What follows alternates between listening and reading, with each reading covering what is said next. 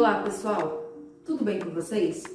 Meu nome é Kellen Advíncula e hoje eu farei uma resenha crítica e descritiva do livro O Morro dos Ventos Uivantes, da Emily Brontë. Confere aí.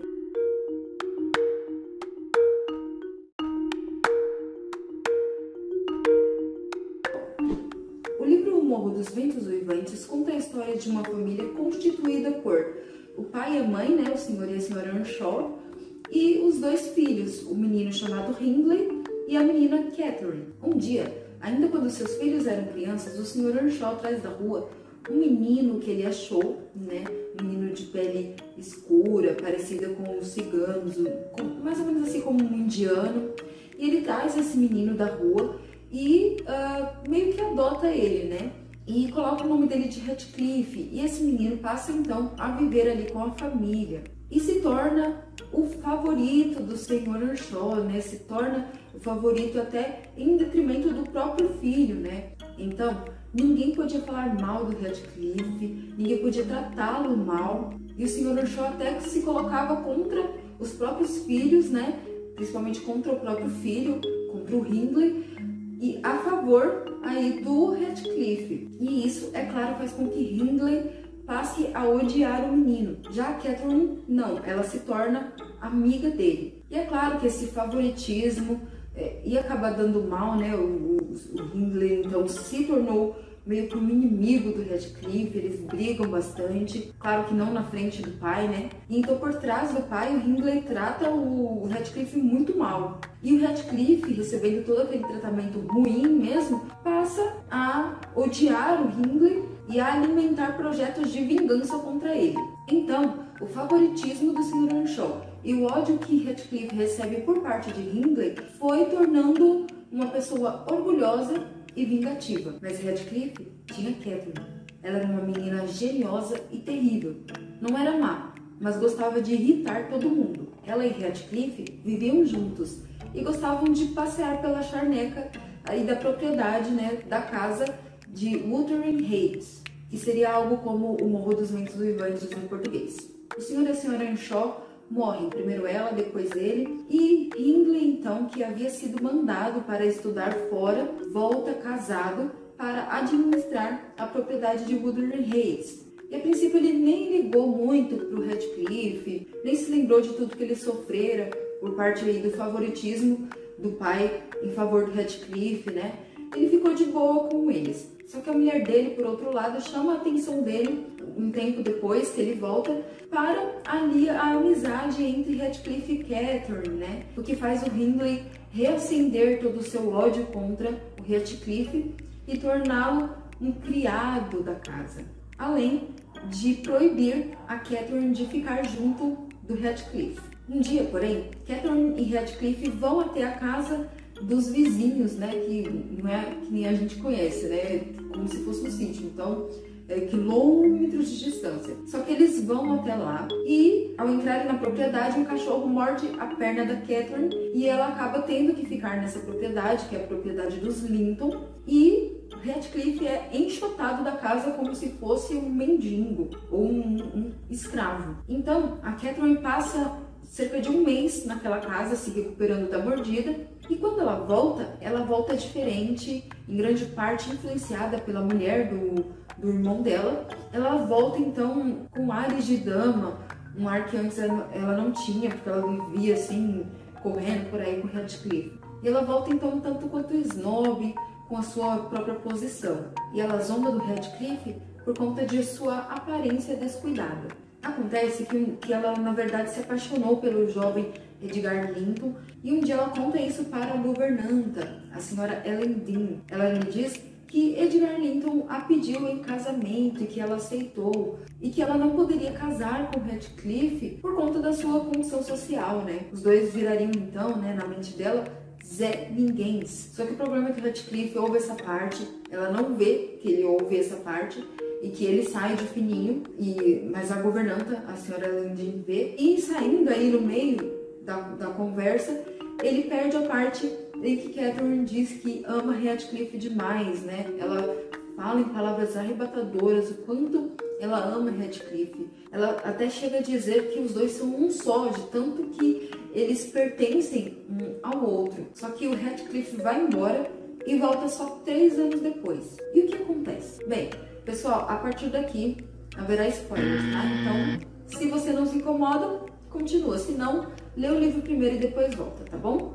Quando Radcliffe volta, Catherine está casada com Edgar Linton e ele, Radcliffe, está com aparência melhor, mais aprumado. Só que no seu interior ele está ainda pior, por anos alimentando o ódio e a vingança. A essa altura, Hindley, o irmão de Catherine, está vivendo em Wuthering Heights com o filho, Hareton, ele vive bebendo, praguejando e tratando o filho muito mal. Ele também está muito envolvido em jogos e é jogando que ele perde tudo que ele tem e o que Hareton herdaria para Radcliffe. Para se vingar de Edgar Lincoln, Radcliffe casa com a irmã dele, Isabella, e eles dois têm um filho que ela leva para longe e em quem coloca o nome de Linton. Radcliffe e Catherine brigam muito, a ponto de Edgar proibir as visitas dele à casa. Isso destrói Catherine, que por pirraça se tranca no quarto e fica vários dias sem comer, entrando assim em uma grave doença. Um dia, quando Edgar não está em casa, Radcliffe entra e conversa com Catherine, que diz que ele e o marido, o Edgar, a mataram. Né? Ela fica falando que ela vai morrer, que ela tá muito doente, ela vai morrer por conta dos dois que não se entendem e não deixam ela ser feliz, tendo os dois para si, né? O marido e o grande amigo Radcliffe. Os dois conversam então apaixonadamente até que a Catherine desfalece e naquela mesma noite então ela dá à luz a uma menina e morre. A menina recebe também o nome de Catherine, cresce e é a cara da mãe, mas não se parece com ela na personalidade, mas tinha uma tendência a ser insolente e uma certa perversidade que as crianças mimadas adquirem. Hindley morre e Radcliffe se torna então legalmente o senhor de Wuthering Heights e Hareto, o filho de Hindley, se torna para Radcliffe o que Radcliffe foi para Hindley quando o senhor Earnshaw morreu, um criado e um pária. Isabela também morre e Radcliffe manda então buscar o menino, o filho dele, Linton, a quem ele despreza por ser enfermiço e sensível. Ainda assim, Radcliffe o trata bem com um único objetivo: fazer com que a filha de Edgar se case com seu filho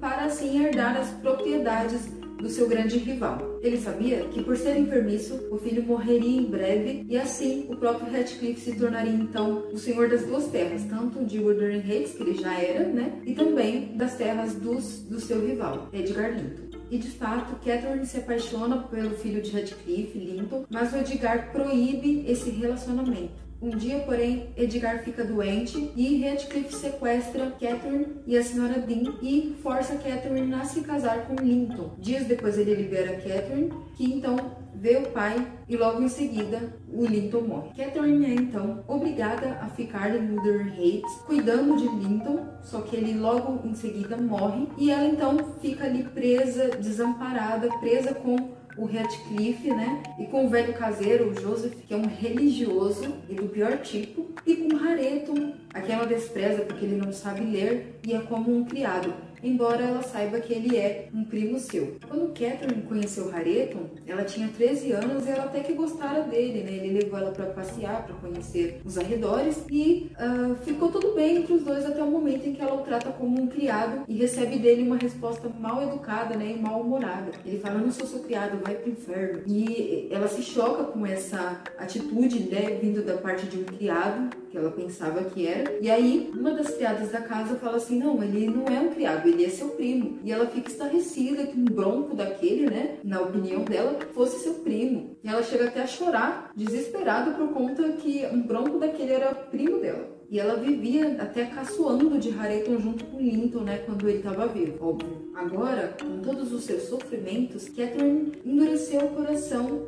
e se tornou orgulhosa e arrogante assim como Radcliffe, Hareton e Hindley antes dela. O problema é que Hareton gosta dela e até procura aprender a ler para receber a admiração dela, mas só recebe zombaria e mais desprezo. Será que o destino desses dois será igual o de Catherine e Radcliffe. Um dia, porém, a Catherine se desculpa com Hareton e ele não aceita, é claro, mas depois de tanto ela insistir e até lhe dar um livro, ela quebra então a armadura que ele construíra ao redor de si contra o desprezo e a zombaria dela. Os dois então passam a ficar juntos. Inesperadamente, Radcliffe não tenta separar os dois. E um pouco depois disso, ele começa, né, o Radcliffe, a agir de uma forma estranha, né, estranhamente alegre, e aí até fica de jejum, acaba ficando muito doente e morrendo. Então, Catherine e Hareton se tornam os donos das propriedades dele. O livro é narrado em terceira pessoa por um visitante que chega ali naquelas paragens, e só que na verdade ele está narrando o que a Ellen Dean